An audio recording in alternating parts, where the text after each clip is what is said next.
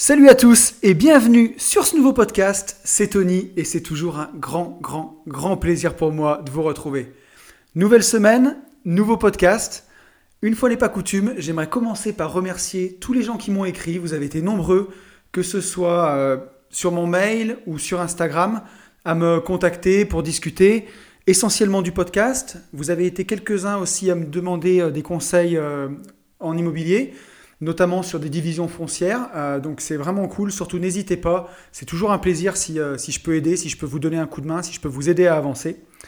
Donc euh, cette semaine, je vais remercier les personnes qui m'ont contacté. Samuel, Marine, Benjamin, Chris, Mehdi, Pauline, Hugo, Yann, Vic et Xavier. Voilà, merci à tous. Surtout, n'hésitez pas à le faire, ça me fait toujours plaisir qu'on échange ensemble, d'avoir un retour aussi sur ces podcasts, puisque moi je dis tout le temps qu'on les enregistre ensemble, mais la vérité c'est que là je suis tout seul dans mon salon. Si, il y a mon chat qui dort sur le canapé, mais sinon euh, je suis tout seul. Euh, donc euh, cette semaine je vous ai demandé sur, sur Instagram de m'aider pour le sujet de la semaine.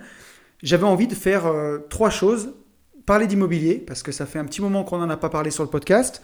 Parler de mindset, puisque c'est ce que j'adore, c'est ce que je préfère dans ma vie, c'est le mindset qui m'a aidé, c'est vraiment d'être prêt à accepter les choses dans sa tête.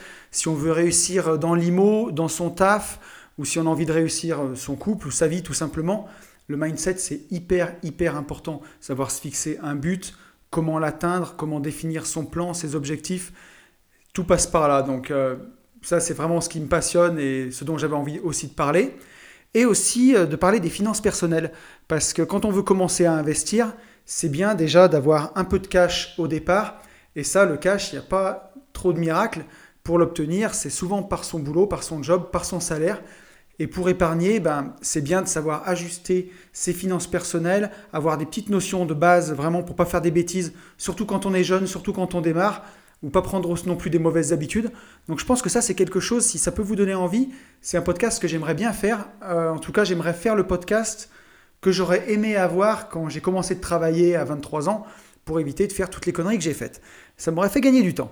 Donc si ça peut faire gagner du temps à des jeunes qui m'écoutent, des gens qui ont 18, 19, 20 ans, euh, qui, démarrent dans la vie, pour vraiment prendre tout de suite le pli, les bonnes mesures euh, pour investir, je pense que c'est un podcast qui peut être assez sympa. Et donc vous avez voté. Au début, tout était à stricte égalité. Et quand j'ai demandé aux gens de vraiment euh, voter, voter pour ce qu'ils voulaient, l'immobilier a écrasé tout le reste. Donc, comme vous l'avez vu dans le titre avant de cliquer sur ce podcast, ce sera un podcast sur l'IMO. Et donc, ça me fait super plaisir de, faire ce podcast. Euh, je voulais pas qu'on se cantonne à l'achat-revente aujourd'hui. Je voulais surtout qu'on parle de la façon dont on rentre dans l'immobilier pour la plupart des gens. Donc, au départ, c'est souvent par sa RP. Hein. Nous, on va parler ici d'immobilier locatif euh, sur, euh, sur ce podcast puisque c'est souvent par là que l'investisseur débutant va rentrer dans l'immobilier, bah, par acheter un appart, le mettre en location. Pour les plus aguerris euh, qui ont envie de se lancer au départ, comme moi j'ai pu le faire, c'est d'acheter un immeuble de rapport directement, avec plus ou moins de chance parfois, mais donc c'est aussi pour ça que je voulais faire ce podcast, parce qu'il y a plein d'erreurs à éviter quand on débute, qui sont souvent grossières pour l'investisseur aguerri, mais souvent qu'on ne voit pas pour l'investisseur débutant et qui peuvent parfois coûter vraiment très très cher. Donc euh, moi je suis plutôt un éternel optimiste. Je pars du principe que une, erreur en immobilier, même si elle va vous coûter cher, c'est aussi de la formation, c'est aussi comme ça qu'on apprend. On ne peut pas démarrer et faire aucune connerie. On est obligé d'en faire un peu. Donc il ne faut pas dramatiser la, connerie en immobilier parce qu'elle va forcément arriver, vous allez forcément en faire. Euh, ça peut aussi coûter cher. C'est pour ça qu'il y a quelques règles euh, dont on va parler dans ce podcast qu'il faut respecter pour que si ça coûte un peu, ben, ça ne vous mette pas euh, vraiment sur la paille et que ce ne soit pas irréversible, que ce ne soit, pas trop grave. Mais voilà, bon, la connerie, elle fait partie du jeu, des erreurs, vous en ferez. Mais j'ai envie de faire aussi le podcast que moi j'aurais aimé avoir ou écouter à l'époque qui m'aurait évité de, faire des bêtises. Donc on va parler de toutes ces erreurs les plus grossières. On va commencer par celles qui sont vraiment les plus difficiles, et puis on ira petit à petit vers les erreurs un peu plus légères ou qui sont plus faciles à corriger. Donc pour moi, dans le top 1, la première connerie qu'on peut faire, la première erreur, c'est d'acheter trop cher. Voilà, ça il faut y faire, mais super, super attention. Surtout euh, au début, vous allez voir, vous allez visiter plein, plein de biens. Euh, on dit souvent qu'il faut regarder 1000 annonces pour trouver 100 biens potentiels, aller en visiter 10, et sur les 10, il y en a peut-être un seul qui fera l'affaire. Donc c'est un processus qui est quand même long, fastidieux et décourageant, euh, la recherche de biens, souvent. Et euh, bah, quand on a trouvé un truc, qu'on est allé le visiter une fois, deux fois, qu'on a passé du temps à faire le bilan, souvent on, a envie que ça marche. On met de l'affect et on est tenté parfois d'acheter trop cher, ou on a peur que ça nous passe sous le nez, ou on a l'impression que c'est une affaire qui est, qui est en or ou qu'il ne faut pas rater. Mais il faut quand même vraiment bien, bien étudier tous les paramètres pour surtout pas acheter trop cher faut garder en tête quand, quand vous allez investir dans l'IMO, vous allez vous endetter sur 20 ou 25 ans. C'est vraiment long. 20 ans, 20 ans, c'est long. Euh, si vous avez acheté trop cher, vous allez traîner cette erreur longtemps, longtemps, longtemps. Quand je vois des gens qui achètent des immeubles de rapport autour de 7% de renta, je me dis qu'il y a un moment où euh, ça va forcément coincer. Ça va être vraiment compliqué. Euh, si on ignore, euh, ben on en parlera un petit peu plus loin, mais si on ignore euh, toute la partie fiscalité qui va nous tomber dessus à un moment, ça va risque de faire mal d'acheter à des rentas aussi basses. Il faut essayer de viser vraiment brut entre 8,5 et 10% vraiment mini mini. mais donc on peut être tenté d'acheter d'acheter trop cher.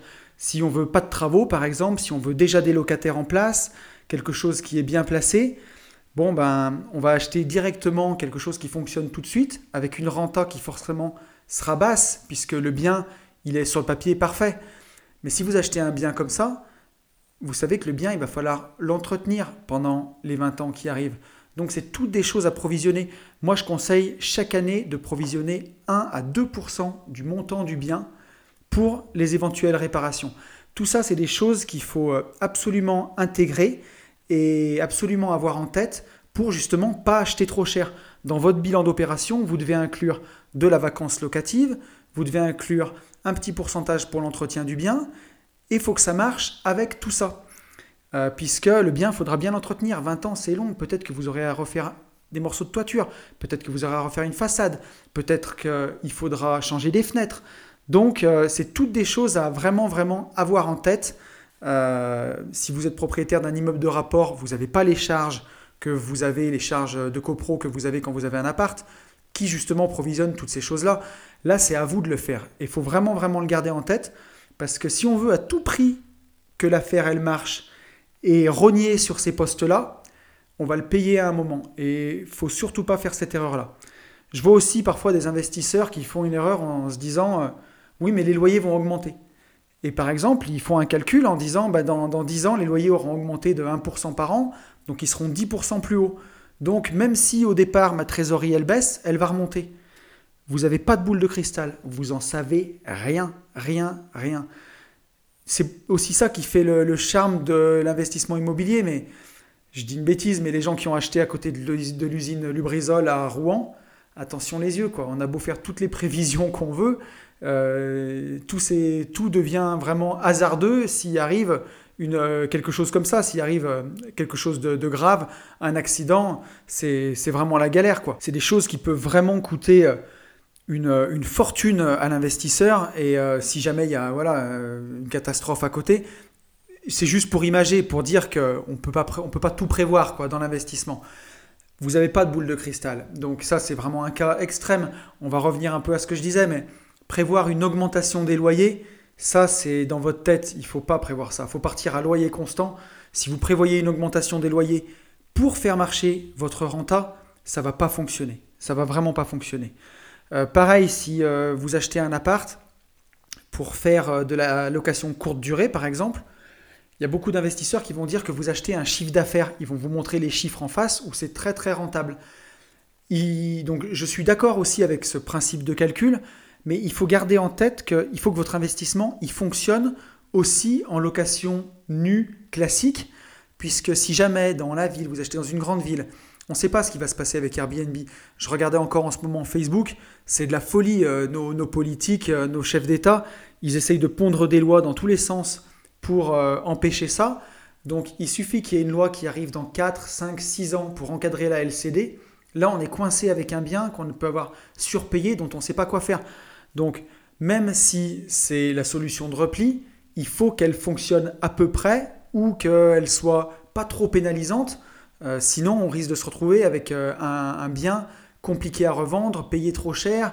On va louer, ça ne payera, payera pas toutes les charges, le crédit, ça risque d'être compliqué. Donc ça, il faut vraiment faire attention.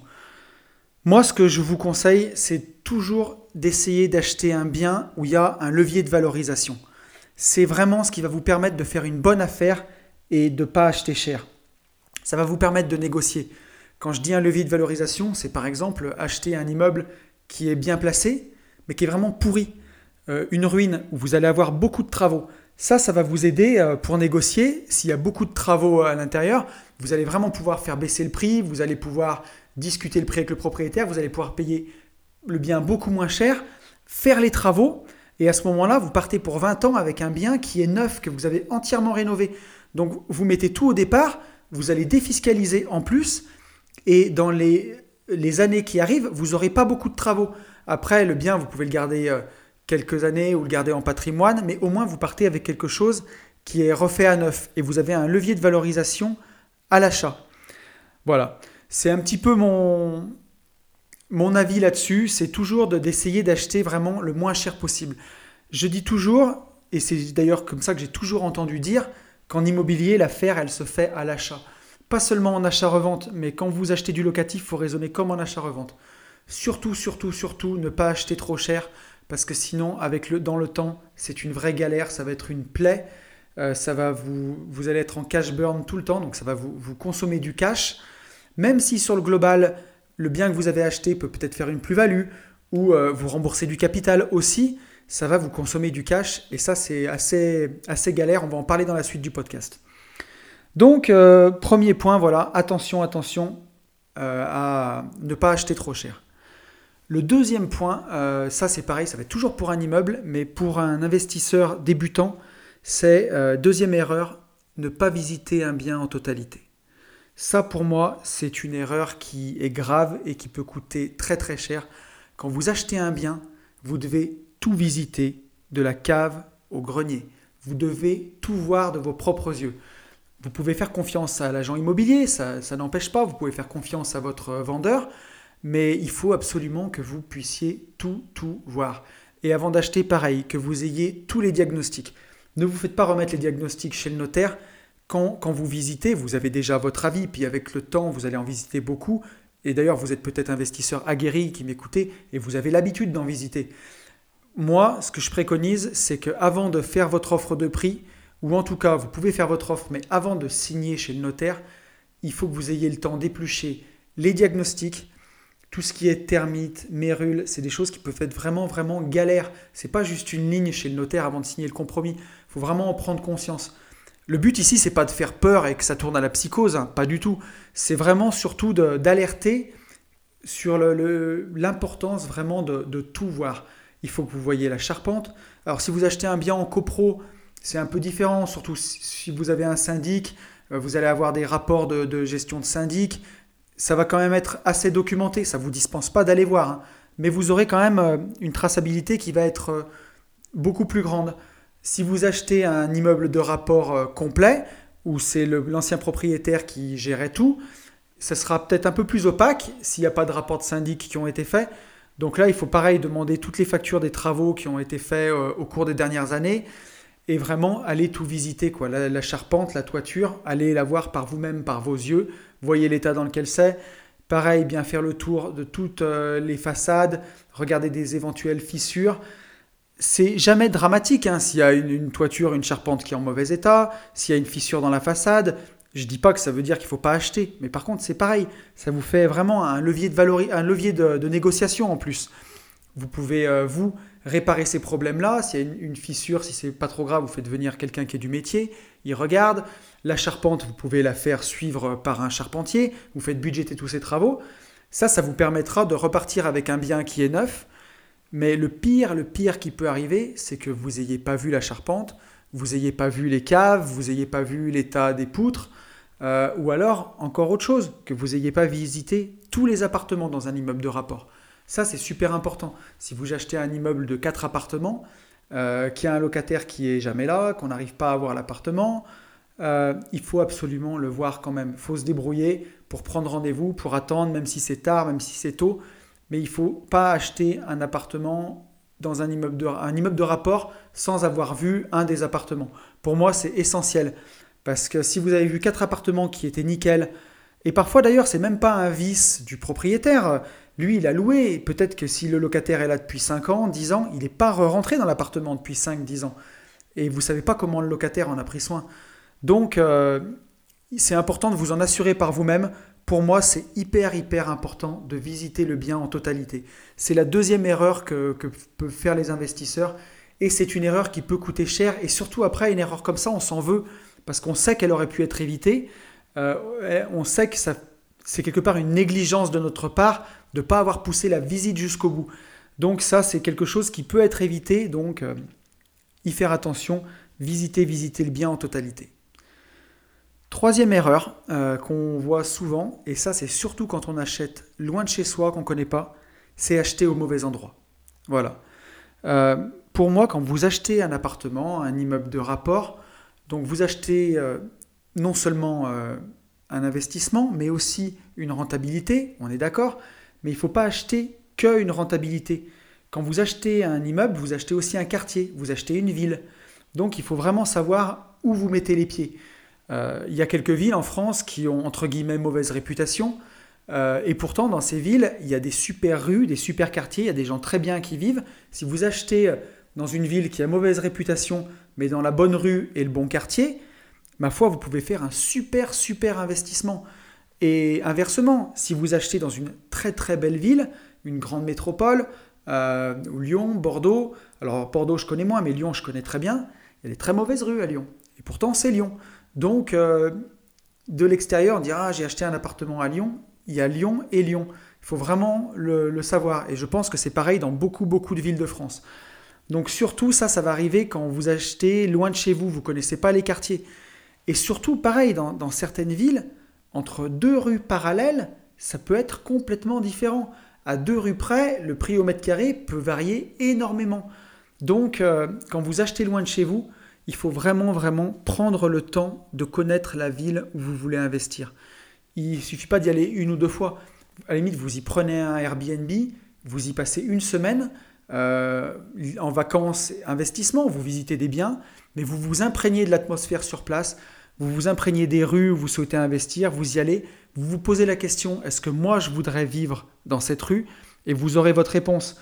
Mais euh, pour moi, ça, ça peut être vraiment, vraiment dramatique.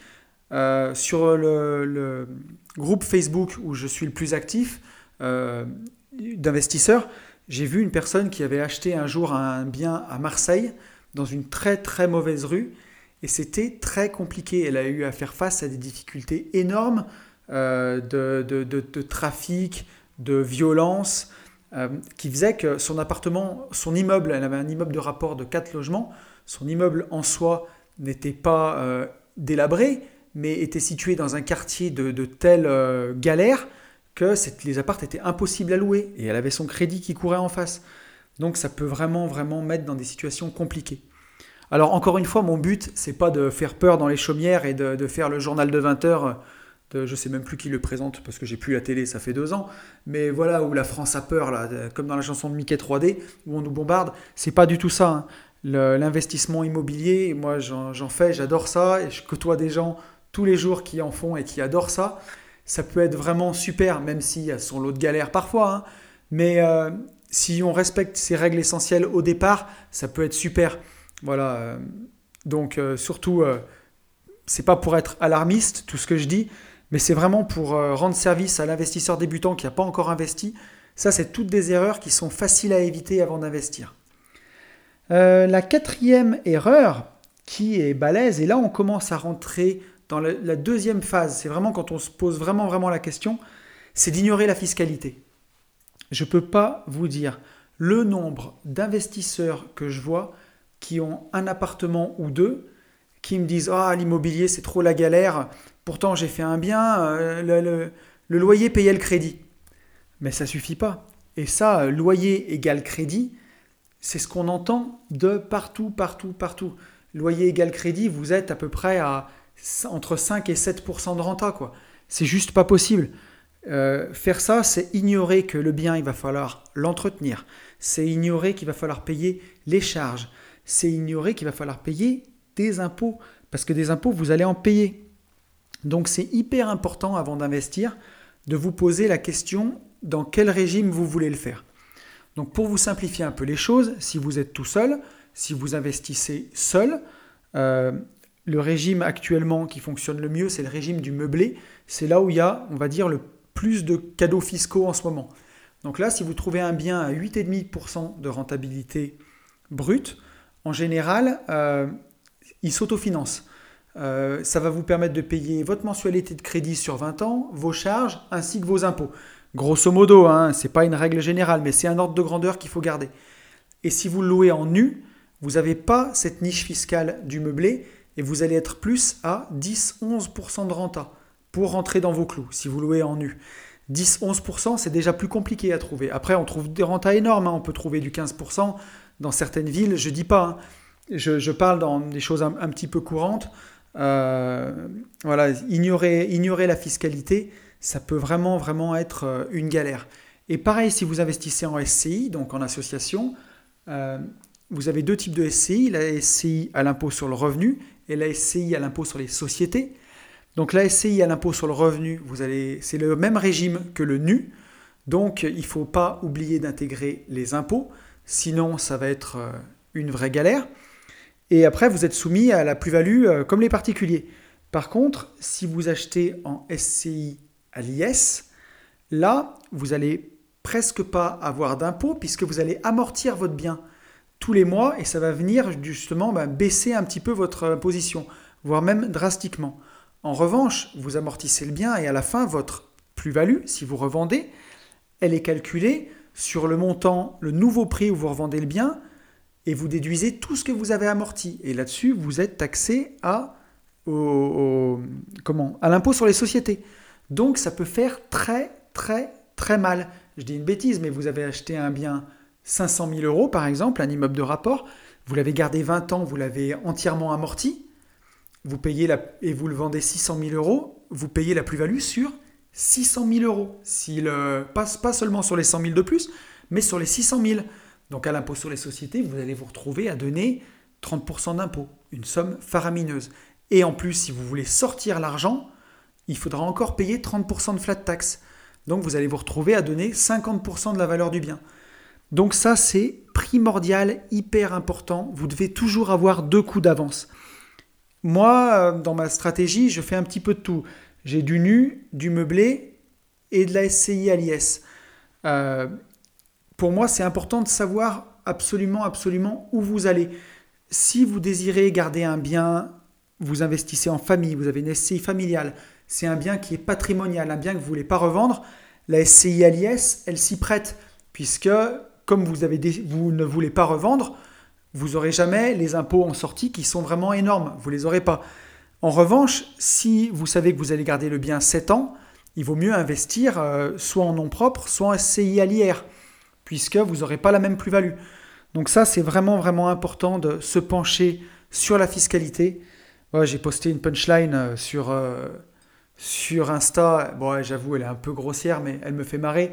Mais j'ai dit, j'ai marqué, si avec les impôts, vous voulez pas donner mal à la tête, 1, 2, 3, je vais la refaire. Si avec les impôts, vous voulez pas vous donner mal à la tête, vous finirez par avoir mal au cul.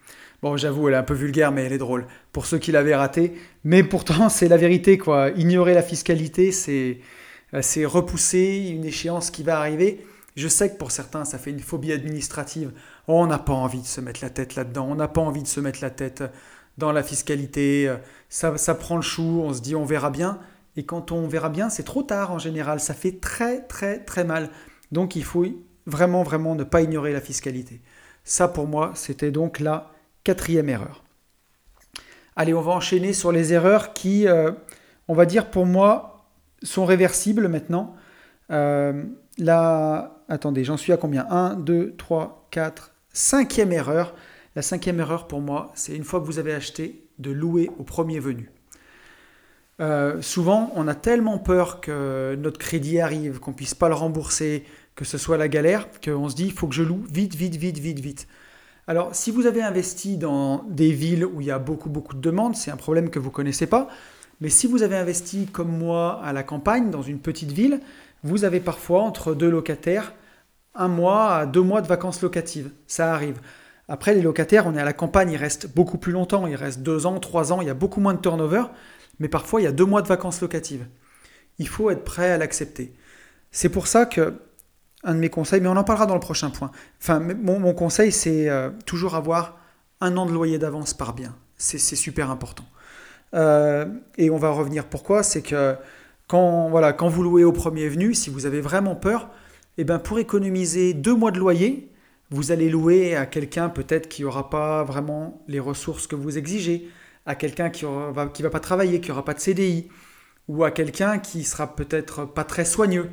Et alors là, vous allez au devant de galère.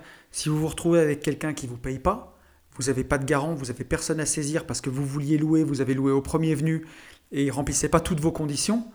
Euh, en France, les locataires sont très protégés. Vous, allez être marié avec cette personne pendant un petit moment. Ça va être compliqué, compliqué, compliqué de la faire partir du logement.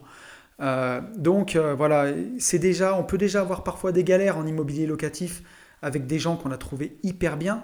Donc surtout ne pas s'embarrasser à aller louer à quelqu'un qui mérite pas votre bien, qui mérite pas votre attention.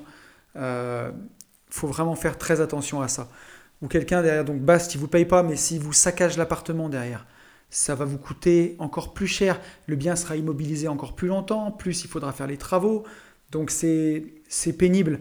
Euh, surtout, moi, ce que je vous conseille, si vous êtes dans un endroit où le, marché locatif n'est pas hyper tendu, ou alors que c'est la campagne et qu'il n'y a pas beaucoup de turnover et que les gens déménagent pas tous les quatre matins, euh, c'est vraiment de prendre le temps. Même si ça prend deux mois, c'est pas grave. Il vaut mieux perdre deux mois de loyer et après vous trouvez quelqu'un de très bien qui va rester trois ans. Euh, quand vous perdez deux mois de loyer, vous perdez pas tout. Vous remboursez votre capital, faut pas l'oublier ça. Euh, ça va vous coûter un tout petit peu d'intérêt par mois, c'est rien. Et il vaut mieux attendre comme ça euh, plutôt que d'aller louer au premier venu. Voilà, ça c'était conseil vraiment important. Après, si vous faites l'erreur une fois, ben, il faut la faire. Moi, je l'ai fait. Hein. donc, il faut la faire une fois pour être vacciné et pour savoir qu'il ne faut plus le faire après. Euh, autre erreur, ne pas avoir suffisamment de cash devant soi. Ça rejoint le point précédent. Moi, ce que je conseille, c'est que c'est vraiment bien d'avoir un an de loyer d'avance par bien. Euh, on voit beaucoup sur Internet dans les formations dire que les gens ont acheté sans apport, sans rien du tout. Alors sans apport, je confirme, il faut le faire. Si vous arrivez à emprunter à 110% chez le notaire, surtout, surtout, ne vous privez pas. Empruntez à 110%. Moins vous mettrez d'apport dans vos opérations, mieux vous vous porterez. Là, il n'y a aucun lézard là-dessus. Par contre, c'est bien d'avoir le cash euh, sur le compte en banque. Ça, c'est super important. On va prendre des exemples. Hein. Vous achetez un petit appartement, euh, il se loue 500 euros par mois. Bon, ben 500 x 12, c'est bien d'avoir 6000 euros sur son compte pour faire face à tous les imprévus. Vous avez un chauffe-eau qui pète, euh, vous avez un locataire indélicat qui ne vous paye pas pendant 6 mois avant que vous le mettiez dehors, euh, vous avez un locataire qui vous a abîmé le logement, vous avez un dégât des eaux, vous ne pouvez pas louer pendant deux mois le temps de réparer. Il faut faire l'avance, le temps que l'assurance vous rembourse. Tout ça, c'est si vous avez un an de loyer devant vous, si vous avez 6 000 euros, ça vous fait sourire. Vous dites ah c'est pas grave et vous réparez. Si vous avez 300 balles sur votre compte, c'est le début des emmerdes et c'est le début de la galère. Parce que si vous n'avez pas d'argent pour faire les réparations, vous ne pouvez pas réparer votre logement. Pendant ce temps-là, le crédit, lui, continue de courir. Et là, on peut vraiment, vraiment faire des bêtises. Donc moi, ce que je conseille aux investisseurs débutants, aux gens qui n'ont pas du tout investi, le moindre studio, vous avez trouvé un petit studio qui se loue 350 euh, euros par mois, avant d'aller l'acheter, vous ouvrez un compte à part dans la banque où vous allez faire votre crédit, vous posez 5000 euros dessus. C'est un an de loyer. Comme ça, vous démarrez, vous êtes serein. Vous savez que vous pouvez faire face à tout ce qui se passe, vous êtes cool, vous êtes tranquille. Et ensuite, si vous avez bien fait vos calculs, ben, votre, votre cagnotte de 5000 euros, elle va augmenter chaque mois de 1 à 2% du, euh, pardon, chaque année de 1 à 2% du prix du bien, et elle va grossir et vous pourrez piocher dedans pour euh, faire vos travaux, pour changer ce petit chauffe-eau qui pète et tout ça. C'est toutes des choses qui vous feront pas peur si justement vous avez cette cagnotte d'avance bah, pour faire face à tous ces problèmes. Donc pour moi, euh, faire très attention à ça. D'autant plus si vous avez mal calculé votre coût, que vous avez acheté un petit peu trop cher, qu'il n'y a pas la renta en face, vous allez vous, trouver euh, dans ce qu'on appelle le cash squeeze. C'est-à-dire que vous allez consommer du cash. En soi, en surface patrimoniale, vous perdez pas d'argent puisque vous remboursez du capital. Vous continuez chaque mois de vous enrichir. Mais par contre, toutes vos liquidités, elles commencent à y passer. Et là, il faut y faire très attention parce que si vous vous trouvez à court de liquidité, vous allez peut-être plus à un moment pouvoir faire de travaux ou payer vos crédits. Et à ce moment-là, vous allez arriver à l'arbitrage de votre patrimoine, c'est-à-dire que vous allez vendre un bien pour payer vos impôts et repartir de plus belle. Donc ça, ne pas avoir suffisamment de cash, c'est quelque chose quand on a investi beaucoup, eh ben, qui, qui se régule par lui-même, puisque vous allez vendre un bien pour pouvoir avancer. Mais quand on démarre, moi je vous conseille surtout euh, c'est pour ça qu'on pourrait faire ce podcast ensemble sur euh, les finances personnelles, mais vraiment commencer à épargner le plus tôt possible, à vous faire une cagnotte, c'est ce qui vous sécurisera. Et si vous avez cette cagnotte, croyez-moi, vous allez mieux dormir la nuit et vous aurez plus envie d'enchaîner dans l'immobilier, puisque vous êtes serein, ça roule, ça fonctionne, vous avez de l'argent de côté, vous pouvez investir, vous pouvez faire face, il n'y a rien qui peut vous arrêter. Euh, croyez-moi, quand on a un compte en banque rempli d'années de, de loyer d'avance, pour euh, faire face aux éventualités, on dort vachement mieux.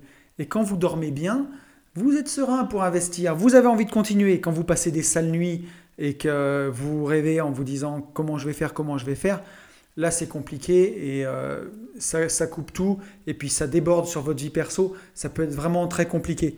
Donc euh, faire attention à ça, à avoir assez de cash au départ pour investir.